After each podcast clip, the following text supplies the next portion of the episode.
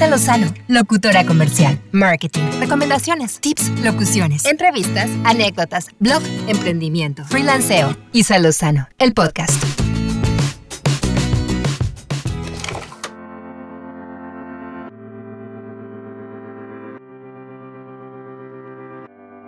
Hola, qué gusto saludarlos en el episodio número 32 de Isa Lozano el podcast. Gracias por escuchar y como podrás ver en el título, hoy vamos a platicar sobre el metaverso.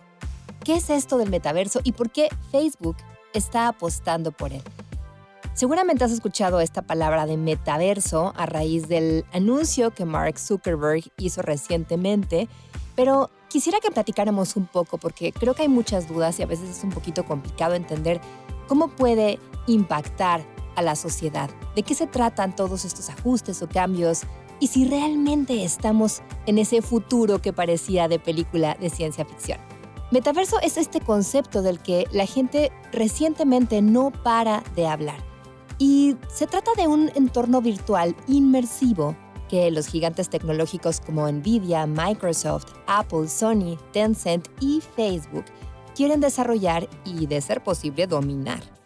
El metaverso puede definirse como un espacio de realidad virtual en el que las personas pueden interactuar con otros usuarios en un entorno generado por computadora. Claro que la realidad virtual y este tipo de interacción en espacios virtuales ya existía, pero exactamente de qué va y cuáles son las posibilidades del metaverso. Bueno, esta especie de mundo digital inmersivo pues no es una idea nueva, y mucho menos creada por Mark Zuckerberg. El concepto metaverso apareció en la novela de ciencia ficción de 1992 Snow Crash de Neil Stephenson. Y antes de acaparar titulares por el anuncio de Meta, que es el nuevo nombre corporativo de Facebook, también atrajo el interés y las inversiones de grandes empresas tecnológicas.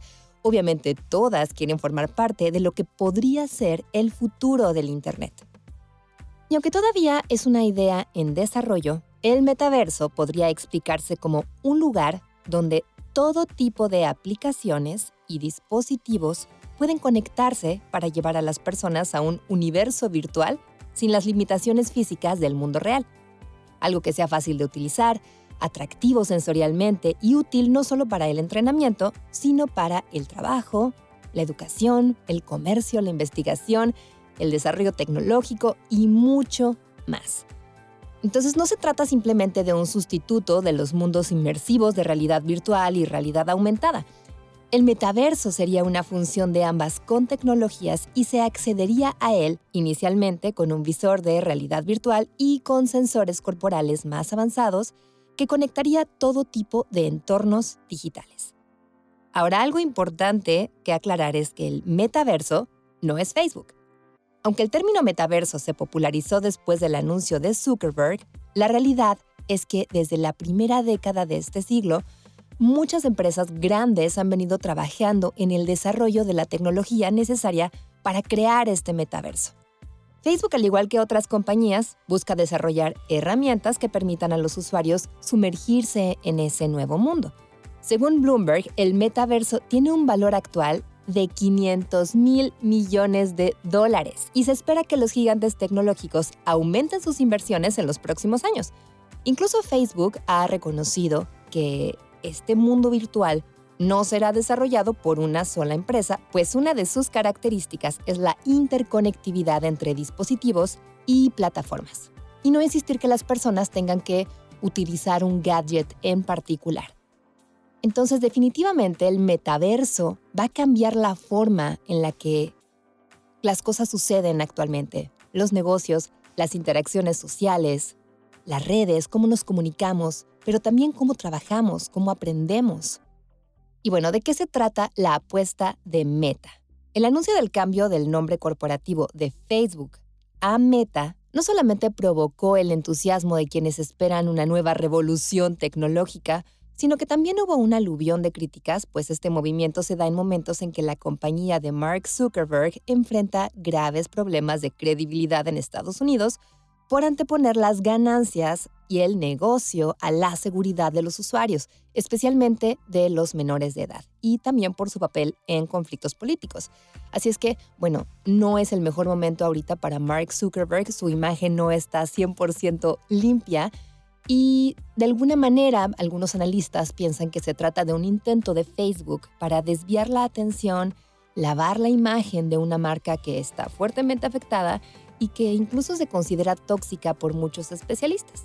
Pero, más allá de que pueda parecer un anuncio oportunista, los analistas de negocios también creen que la apuesta de Facebook por el metaverso es un intento por salvar su modelo de negocio. Porque la realidad es que sus redes sociales insignia son poco atractivas para los jóvenes, cada vez es más la preferencia por otras redes sociales, continuamente surgen nuevas formas de estar comunicados y es necesario migrar a nuevas plataformas que garanticen su supervivencia.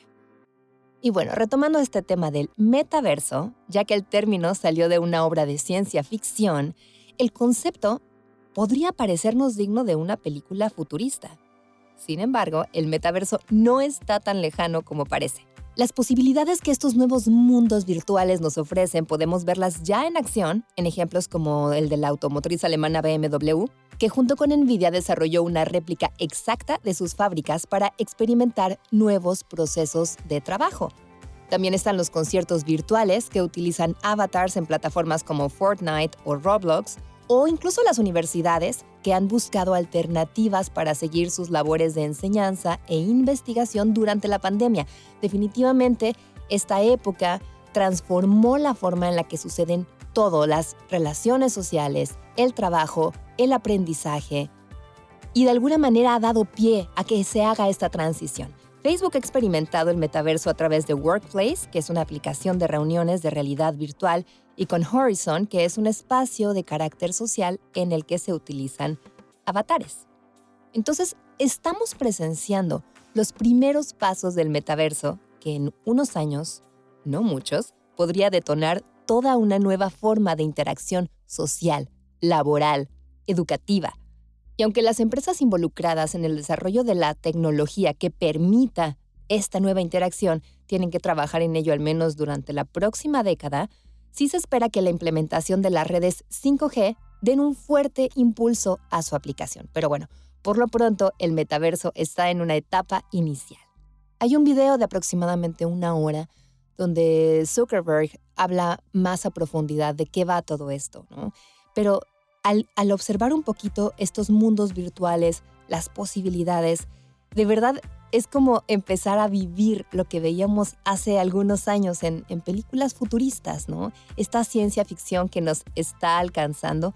Y bueno, me parece importante, aunque obviamente hay muchas cuestiones técnicas, tecnológicas sobre todo, en las que podemos profundizar sobre este tema, pues mi idea en este episodio era platicar con ustedes un poquito sobre más o menos de qué se trata esto del metaverso, de dónde surge, porque a veces nos topamos con tanta información y con tantos conceptos nuevos que parece un poco difícil de asimilar cada uno de ellos. Así es que bueno, ya saben que me encanta recibir todos sus comentarios, dudas.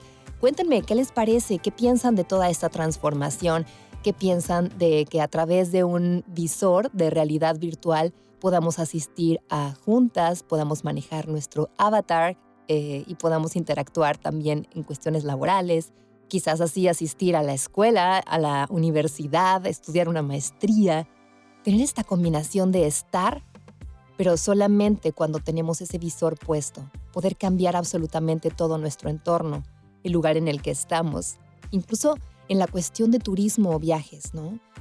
Poder experimentar nuevas culturas, nuevos espacios a través de la realidad virtual. Me parece súper interesante y, bueno, seguramente estaremos viendo muchísima información al respecto. Quizás en unos años que escuche este episodio de nuevo pueda comparar un poco cómo han cambiado las cosas y tener más claridad sobre a qué se refería todo esto del, del metaverso y en qué cambió, qué tan diferentes somos, cómo consumimos contenidos, información, cómo nos divertimos, cómo cómo interactuamos con las personas que no están cerca de nosotros. Pero bueno, ya lo veremos más adelante. Te agradezco mucho por haber escuchado este episodio. Te recuerdo que mis redes y mis datos de contacto los encuentras en la descripción, así es que ponte en contacto conmigo, me encanta leerlos. Gracias a todos ustedes que se han tomado el tiempo de contactarme y de enviarme sus comentarios, sugerencias, se los agradezco de todo corazón. Cuídense mucho, les mando un fuerte abrazo y nos escuchamos en el próximo episodio.